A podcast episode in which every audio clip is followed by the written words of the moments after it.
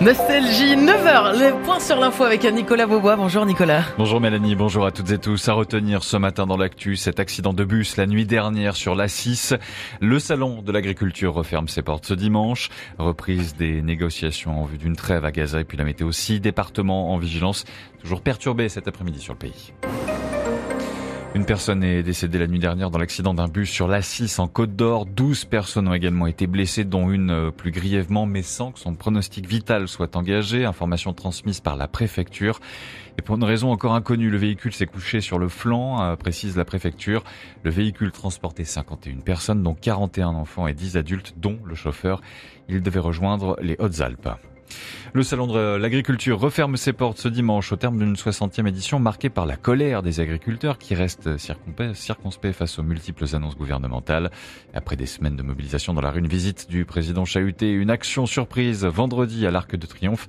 Le salon a été l'occasion pour le gouvernement de donner des gages en promettant des centaines de millions d'aides d'urgence et un choc de simplification. Une trêve pourrait être signée d'ici 24-48 heures si Israël accepte euh, les demandes. Déclaration ce matin du Hamas et les demandes du Hamas sont le retour dans le nord euh, de Gaza des Palestiniens déplacés et une augmentation de l'aide humanitaire. Les négociations, elles, doivent reprendre aujourd'hui au Caire en Égypte. La proposition inclut euh, dans une première phase une pause de six semaines des combats et la libération de 42 otages détenus à Gaza en échange de Palestiniens emprisonnés en Israël. Les, les Israéliens ont plus ou moins accepté le plan et la est dans le camp du Hamas, a assuré hier samedi un haut responsable américain à Washington. Israël n'a pas confirmé ces informations. Et sur le plan humanitaire, notez que les États-Unis ont procédé au premier largage d'aide hier samedi sur Gaza. Cette opération n'est pas une opération unique, a indiqué le porte-parole du Conseil de sécurité nationale John Kirby. Jordan Bardella doit retenir aujourd'hui dimanche un meeting à Marseille où 6000 personnes sont attendues. Jordan Bardella, le leader du Rassemblement national, est en tête des intentions de vote pour les élections européennes du 9 juin prochain selon les sondages.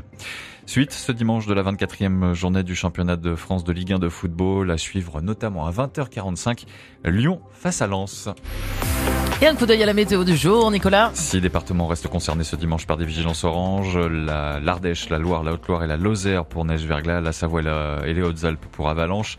Cet après-midi, les éclaircies devraient revenir par le nord-ouest. Le ciel restera chargé des Pyrénées au nord-est avec des pluies de plus en plus rares, alors que le mauvais temps va perdurer hein, sur la région Auvergne-Rhône-Alpes et jusqu'à la Corse.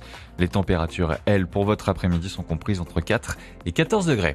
9h03 minutes, c'est le 4 à la suite en compagnie de Mélanie Renault. Merci beaucoup Prochain rendez-vous avec l'info midi.